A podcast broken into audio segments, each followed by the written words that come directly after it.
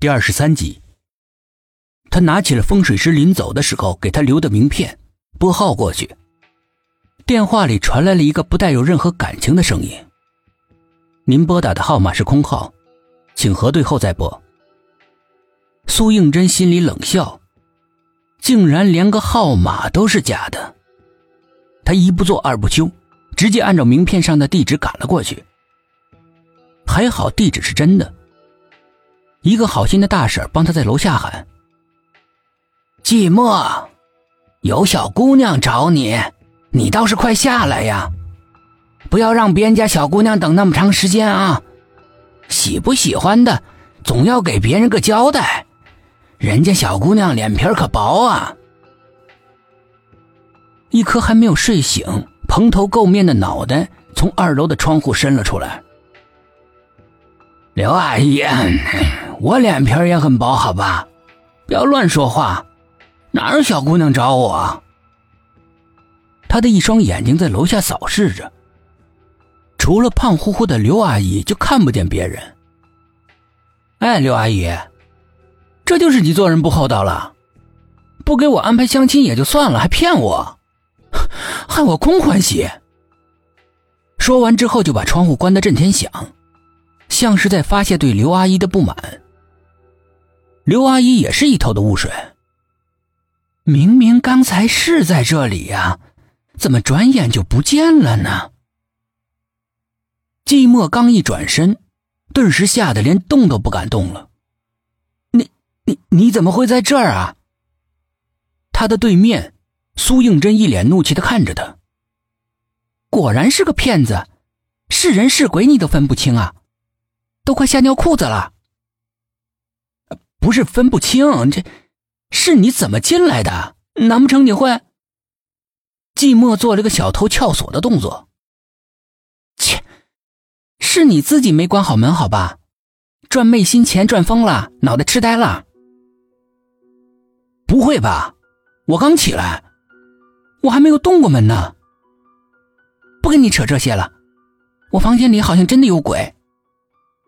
你难道自己看不见啊？你应该看得见的呀。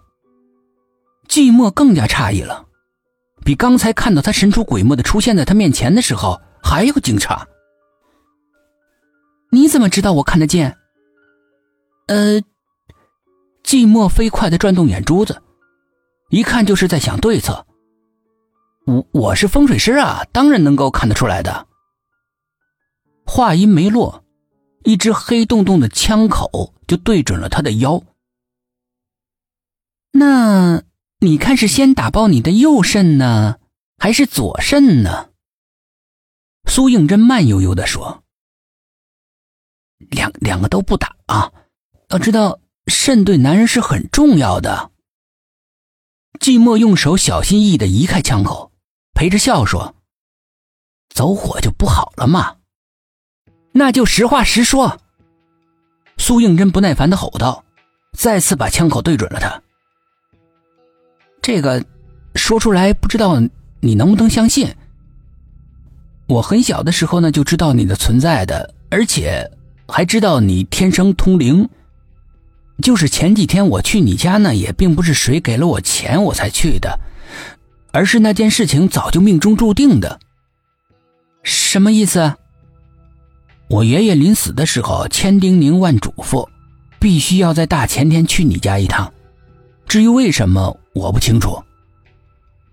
苏应真将信将疑，这是真的。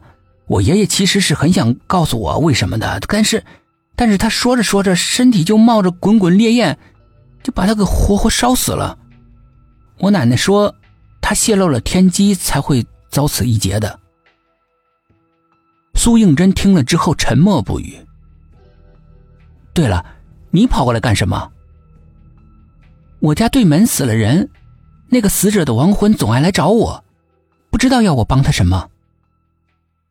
一般枉死的亡魂会求助能够看到他们的人，帮他们完成某些心愿，比如抓住让他丢掉性命的凶手。